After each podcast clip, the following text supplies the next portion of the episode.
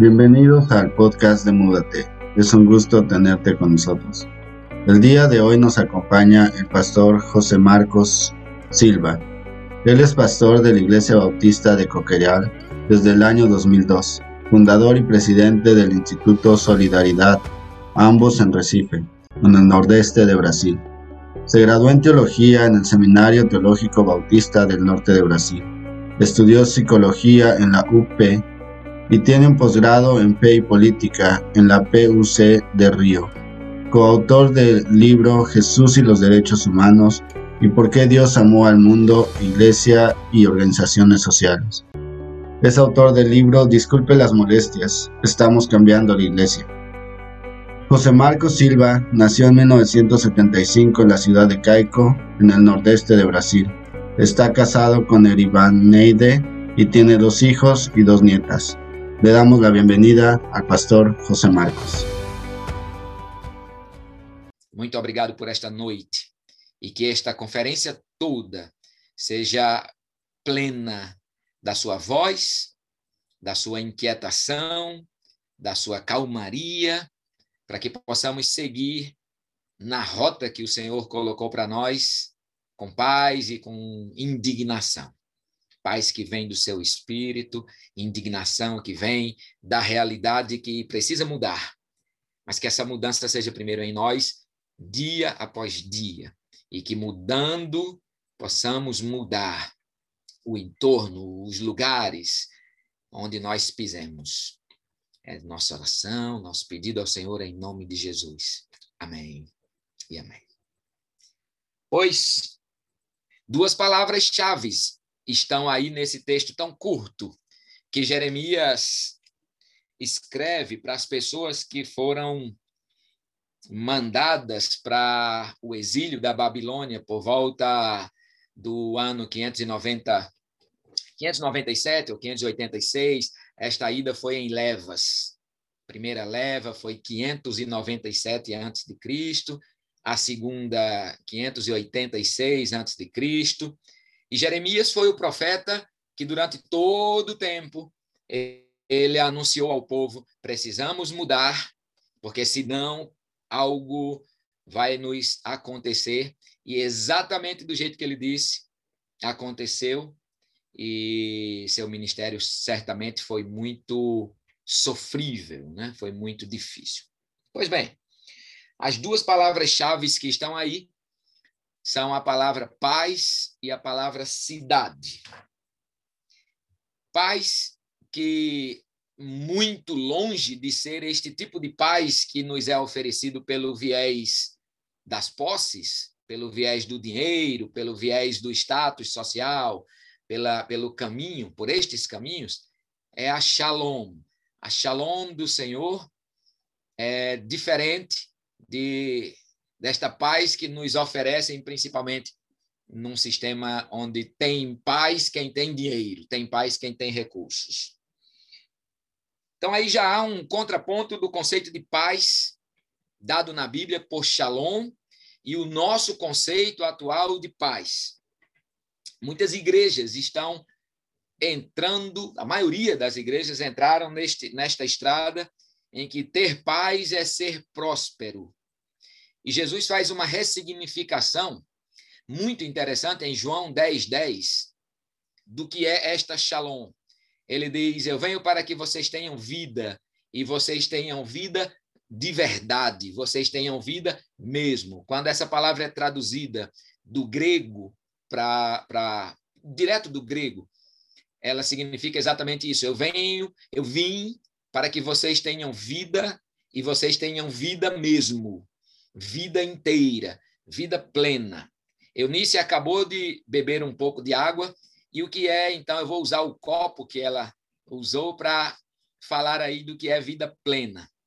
Vida plena é como um copo cheio d'água, que nem sobra nem falta. Se sobra ou se falta, já não é mais plena. E o nosso conceito de paz moderno confunde plenitude com abundância. Inclusive, a abundância em português é a palavra mais usada para traduzir João 10, 10. Ou seja, eu tenho paz quando eu tenho em sobras, quando eu tenho em abundância. Então, Jesus quebra isso e ele diz: quem tem duas roupas, entrega uma para quem não tem, porque você só precisa de uma. Então, plenitude é completamente diferente de abundância, logo, esta paz que nos é oferecida por um sistema capitalista e individualizante, nem de longe é a paz que Jeremias estava propondo, nem de longe é a paz do Antigo Testamento. Isso vocês, todos nós, sabemos muito bem. A outra palavra é a palavra cidade, que aí eu gosto muito dela no grego, porque é polis, de onde em português se deriva a palavra política. Muito interessante também. Mas antes de continuar meditando um pouco sobre isso, eu quero trazer um caso pessoal que imagino que no México, imagino que nos outros países latino-americanos, nós também vivemos semelhanças. Aqui no Brasil, há três décadas, quatro décadas, o número de evangélicos era muito pequeno. Hoje, estima-se que o Brasil já esteja chegando a quase metade de sua população sendo população evangélica. Se nós juntarmos evangélicos, católicos e pensarmos em cristãos, um país como o Brasil e toda a América Latina é, chega aí a quase 90% de cristãos. E quando eu comecei a minha vida pastoral há quase 20 anos, eu tenho 19 anos que sou pastor de uma igreja histórica aqui na cidade do Recife, eu acreditava que para mudar a realidade de uma cidade, ou mudar a realidade de um bairro, mudar a realidade de um local, bastava converter pessoas para que elas se tornassem evangélicas. Então, essa era a minha ideia. E para mim, provocar mudança significava fazer com que as igrejas conseguissem o máximo de membros possível. Uma vez, um cantor conhecido no mundo todo, chamado Mick Jagger, veio aqui no Brasil.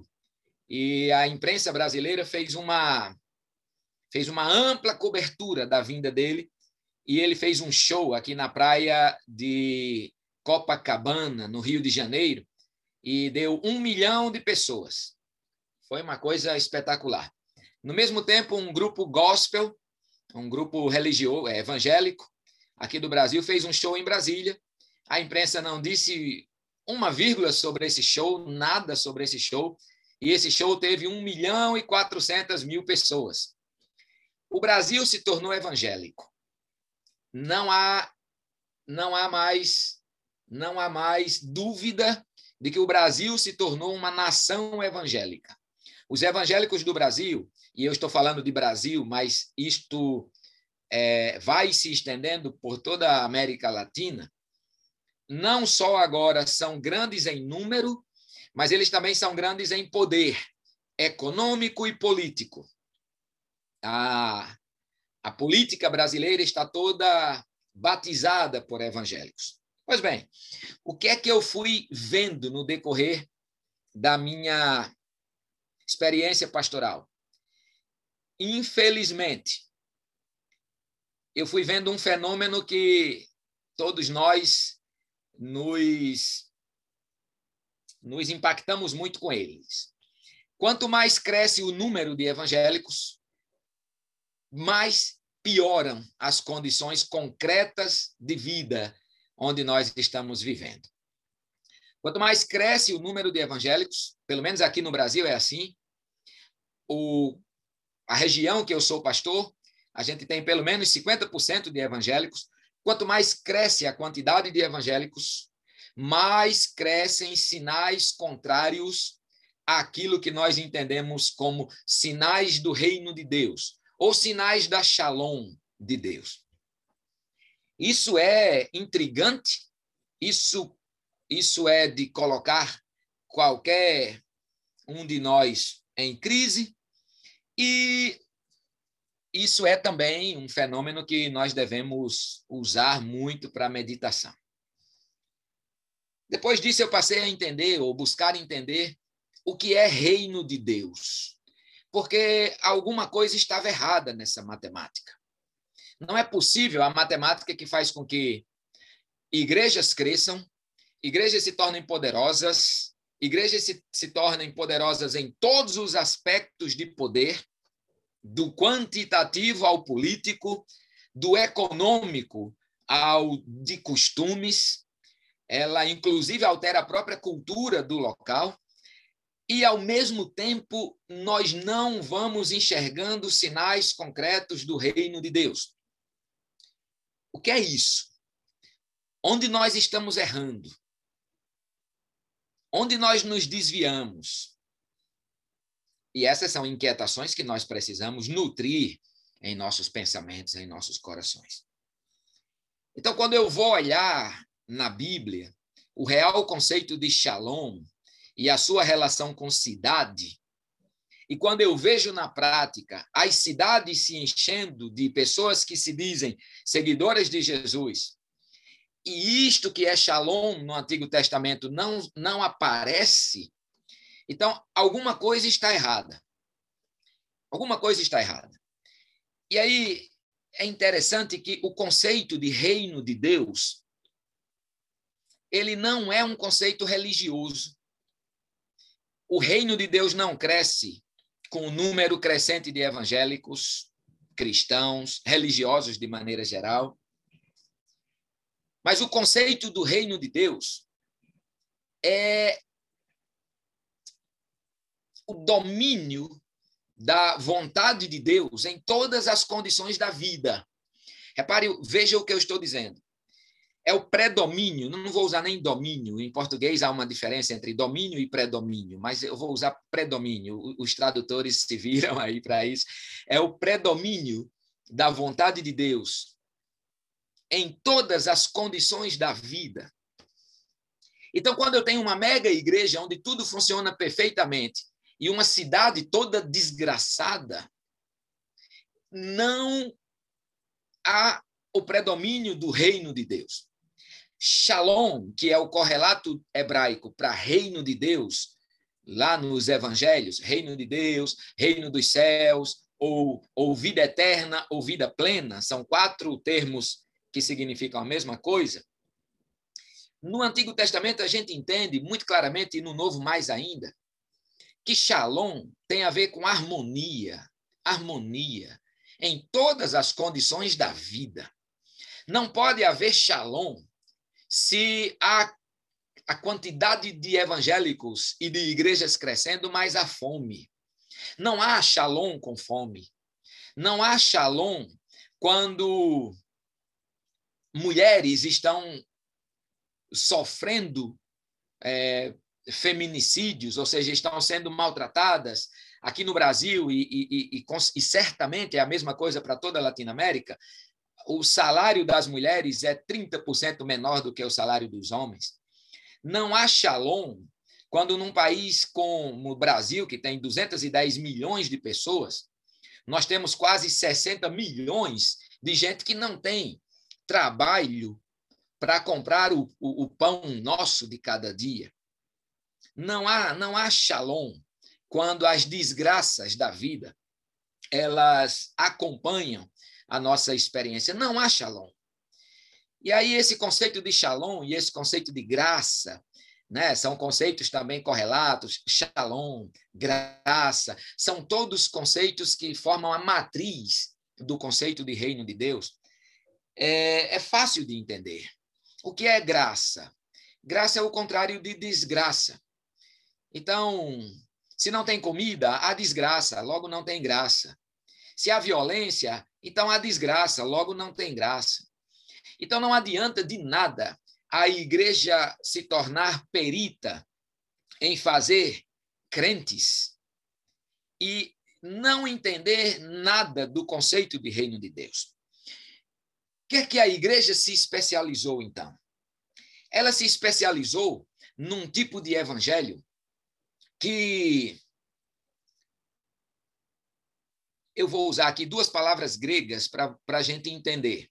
Eu vou usar a palavra polis, de onde deriva a palavra cidade, ou coletividade também, e vou usar um termo idios, que é onde deriva a palavra indivíduo ou idiota, que é uma palavra que se tornou palavrão aqui, se tornou palavra pejorativa em português, mas tem a mesma raiz de individualismo. O idiota, a idiota, é a pessoa que só pensa em si. Né? Nós costumamos falar de idiota em português para uma pessoa que não, que não tem faculdades mentais equilibradas ou que não tem bom senso. Não é disso que eu estou falando. Eu estou falando da matriz da palavra idiota, que tem no radical idios, que significa aquele que pensa em si. O padrão de evangelho que nós recebemos não consegue pensar na coletividade. Por isso que a Shalom não atinge a cidade. Por isso que a prática missionária não atinge os problemas reais da coletividade. Por quê? Porque herdamos uma religião, que aí eu posso chamar em português, de que ela forma idiotas. Ela nos idiotiza. Ela diz que nós somos abençoados porque nós vamos para o céu. E nós indo para o céu, o resto é mundo. O restante é ímpio. O restante não importa. O restante está nas trevas. De maneira que nós aprendemos que reino de Deus, ou seja, essa shalom do Antigo Testamento que Jeremias está dizendo aqui, orem para que na cidade haja shalom. Nós entendemos que isso é algo que vai acontecer da morte para frente, do dia que eu morrer em diante. Isso nunca foi bíblico. Reino de Deus, que é essa shalom, é a harmonização de todas as coisas da vida. Mas a igreja desaprendeu a levar um evangelho que harmonize todas as coisas da vida.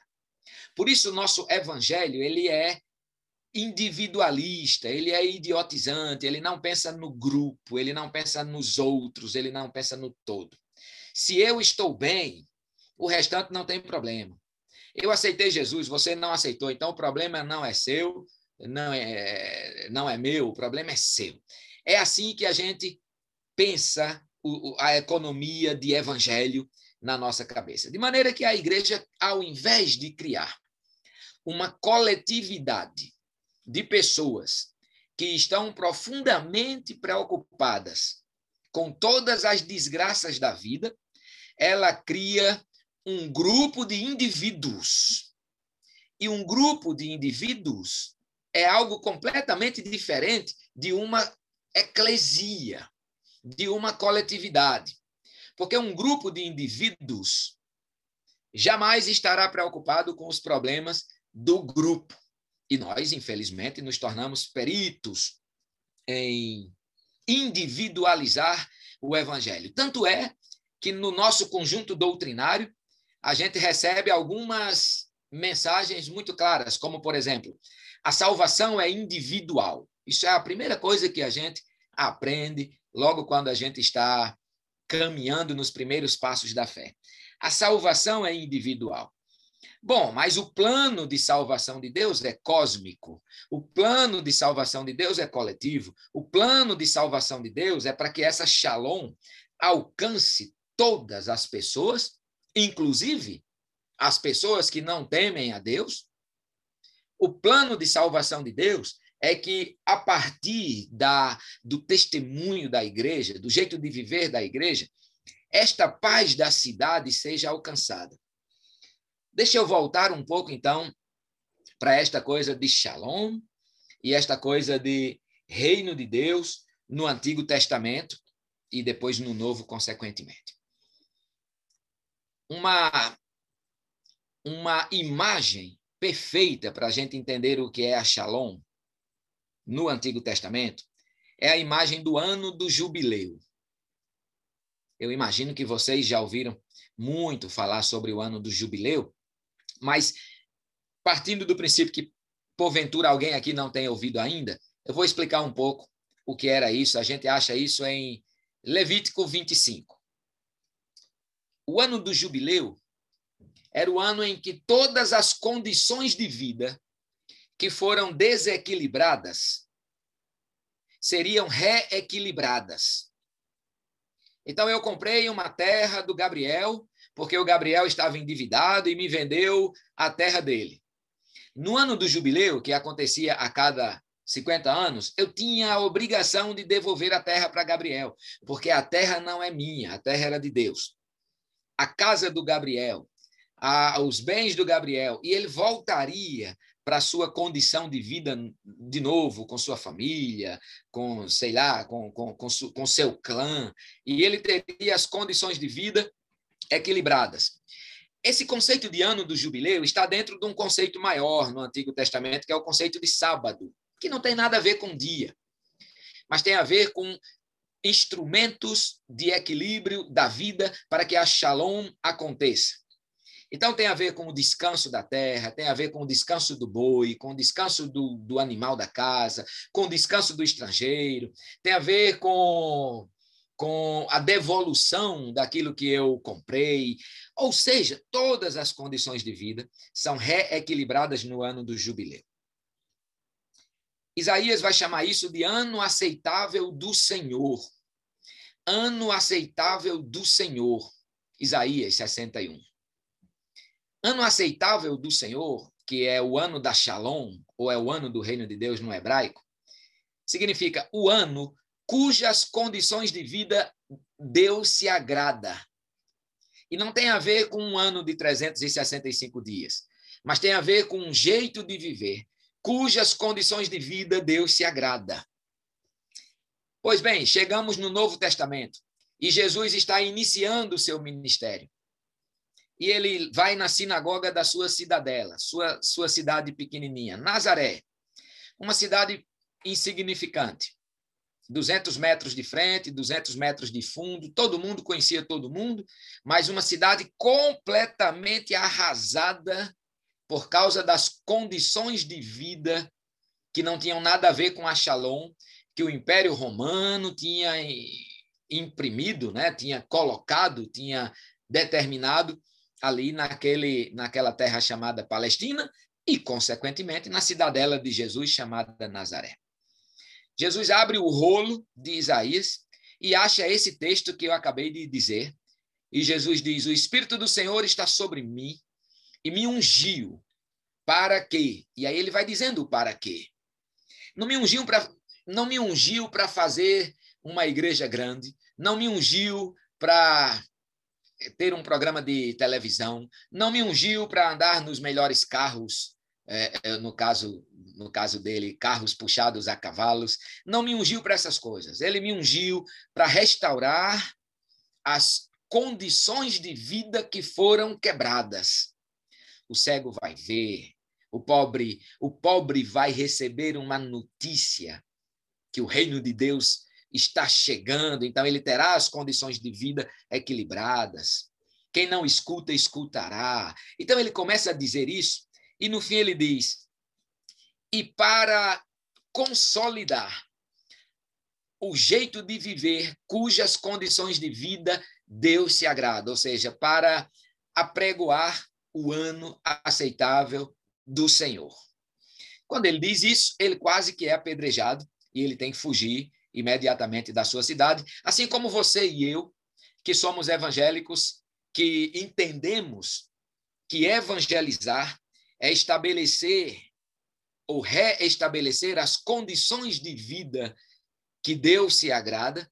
E quando a gente começa então a lutar por isso, lutar contra a fome na campanha do dólar por dia, é, tirar um jovem, ou, ou, quando um jovem sai de sua cidade, como Gabriel, que está aqui conosco hoje, que saiu de uma região metropolitana com 4 milhões de habitantes e foi morar num ser pastor num local com 1.500 pessoas, extremamente empobrecida. Quando nós começamos a fazer estas coisas, a própria igreja, que é idiotizante, que é individualista, começa a dizer que nós estamos nos desviando. E também começam a querer nos apedrejar, como quiseram apedrejar Jesus de Nazaré em Nazaré.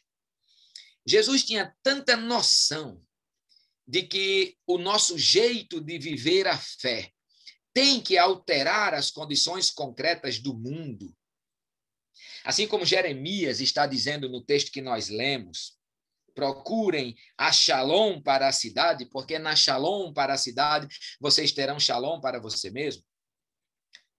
Que na maior oração de Jesus, que está registrada em João 17, ele cita a palavra mundo 18 vezes. 18 vezes. Isso me surpreende. Isso me tira da zona de conforto como pastor. Isso mexe com minhas estruturas. Porque em João 17, Jesus está orando por você. Eunice, Madai, Evaldo, Barbosa, Mário, José Marcos. Em João 17, Jesus está orando por nós. E a palavra que ele mais repete naquela oração é a palavra mundo. João escreve aquele evangelho em grego e vai usar a palavra cosmos, ou seja, toda a ordem criada, todas as condições criadas. E Jesus vai usar essa palavra mundo, mundo, mundo, mundo. E a igreja primitiva vai entender isso tão bem que ela passa 300 anos para se desviar do mundo para dentro do primeiro templo, construído pela mãe do imperador Constantino, Helena, na cidadela de Dura Europos, na Europa. Três séculos a igreja leva para se desviar e sair do mundo e entrar no templo. Três séculos. Agora, esse jeito de viver a fé da igreja primitiva era exatamente o jeito de viver a fé que o Muda te propõe. Exatamente.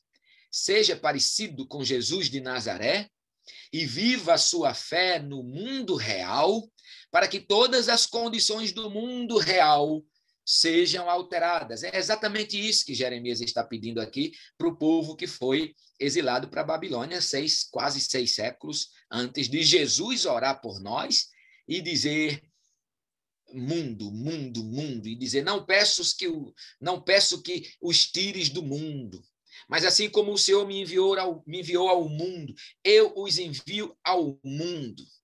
A igreja primitiva entende este conceito de reino de Deus e este conceito de shalom de uma maneira invejável invejável.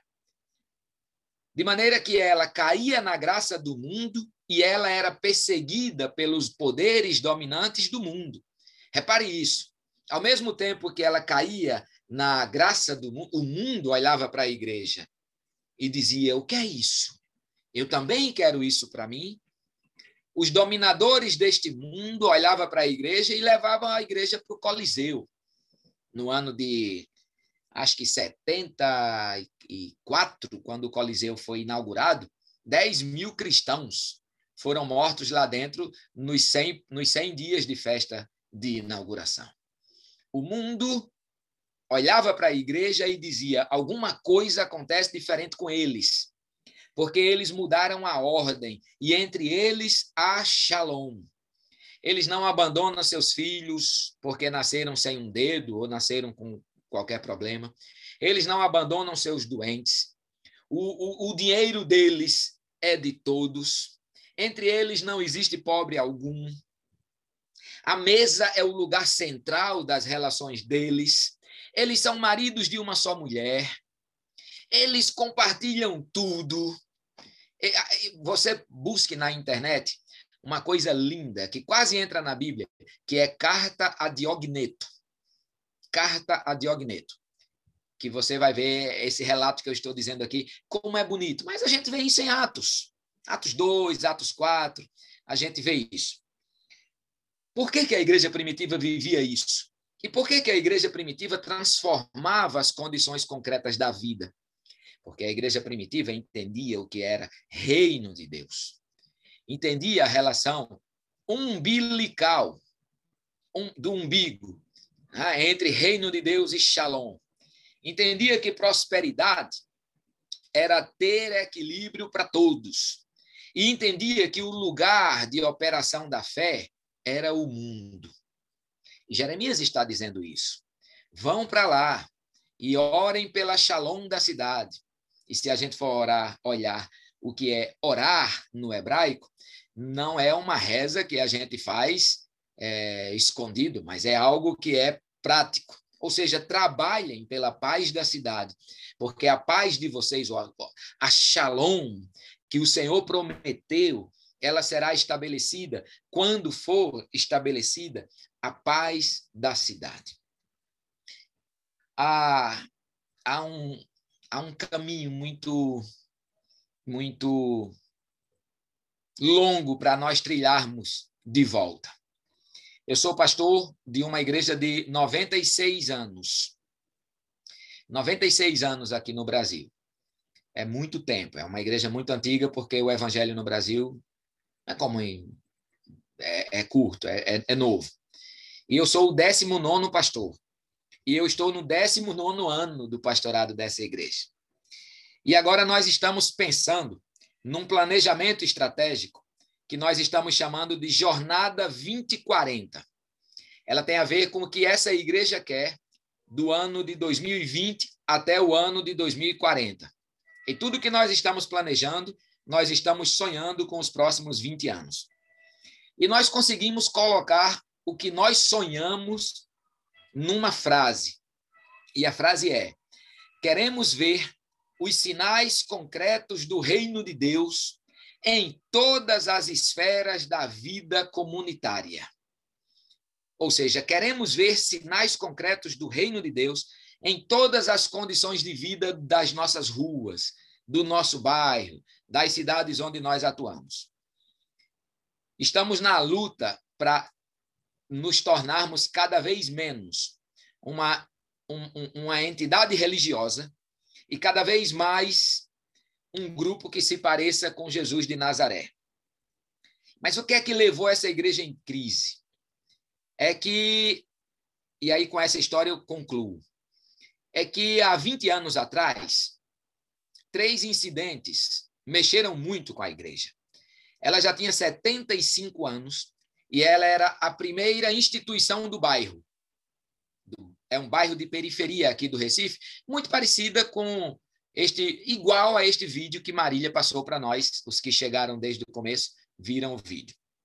Pois bem, três coisas aconteceram aqui que colocaram a Igreja Batista de Coqueiral, na cidade do Recife, em crise existencial.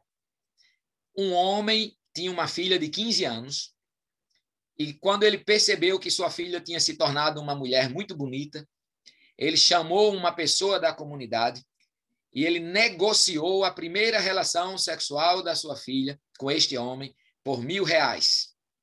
Isso dá 200 dólares. 200 dólares. E ele disse: Minha filha está uma das moças mais bonitas do bairro. Quanto você me paga para você ser a primeira pessoa a ter uma relação sexual com minha filha?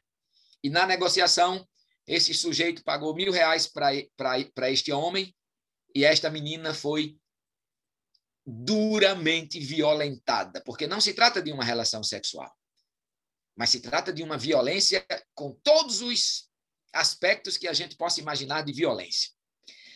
O segundo episódio foi um garoto de 17 anos que devia um dinheiro de crack.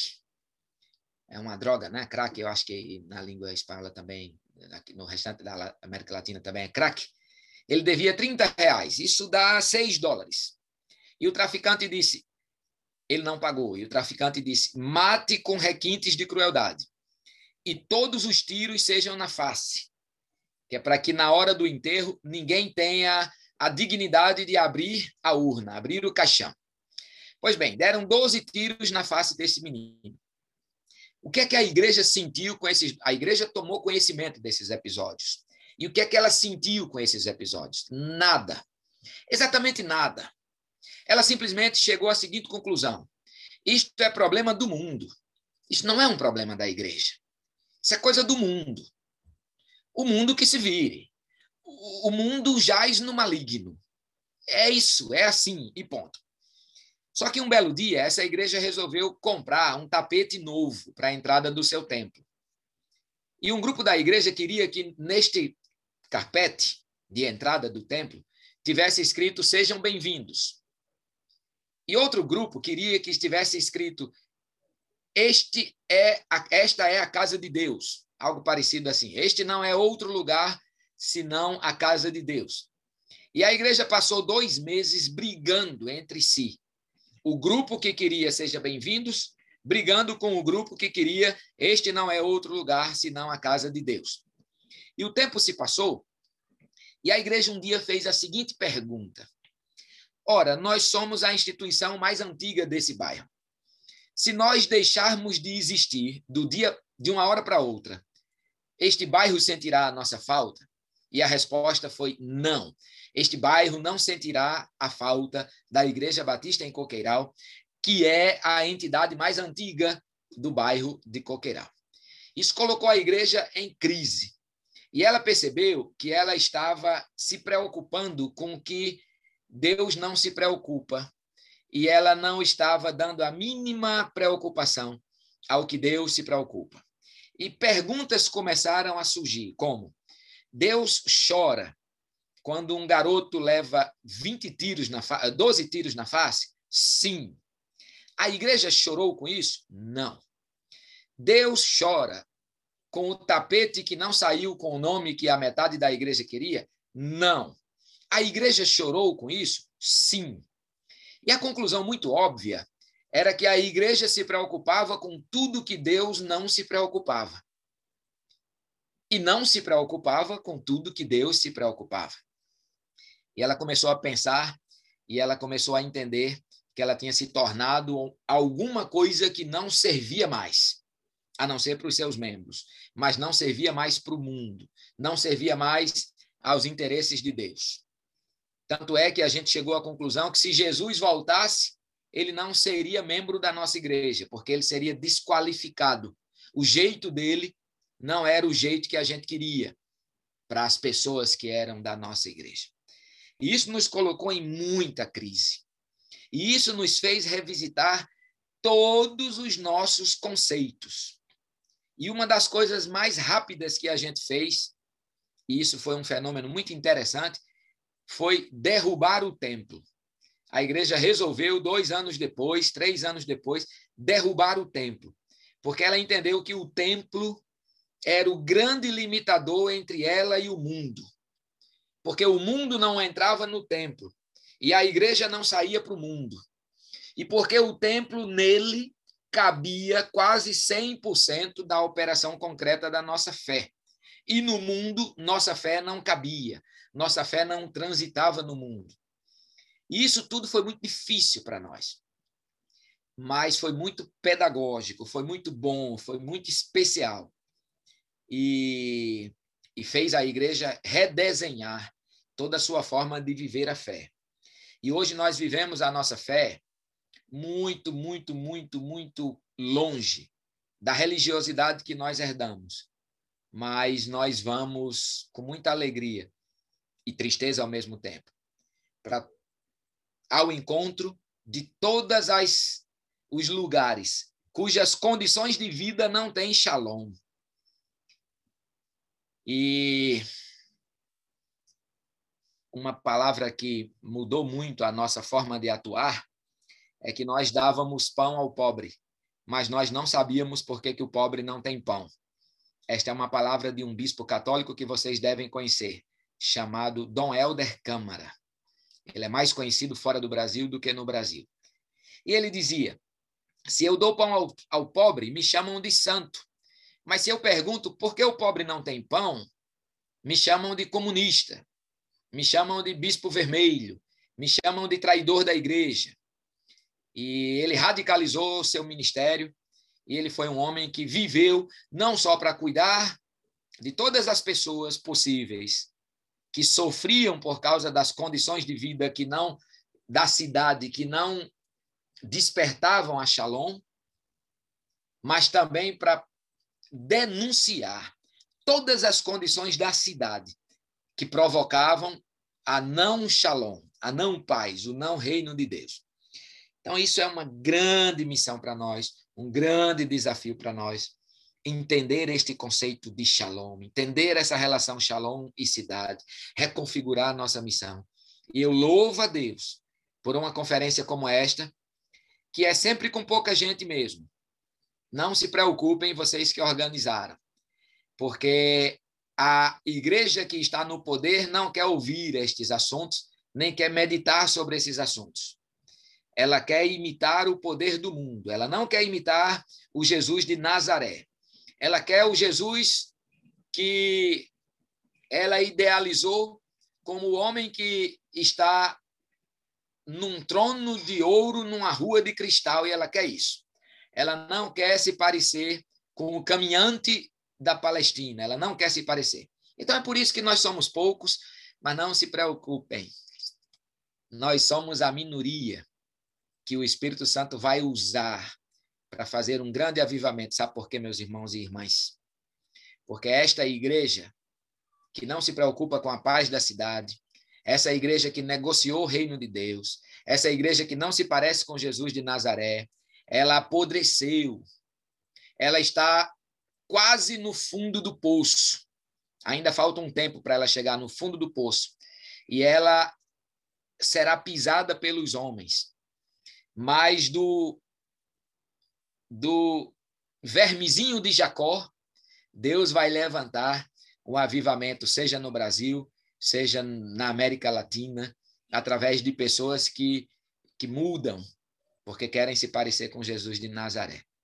Que Deus nos abençoe e que Deus nos ajude a compreender isso muito, muito, muito, cada vez mais. E aqui, 42 minutos, eu encerro este momento para a gente continuar refletindo e conversando.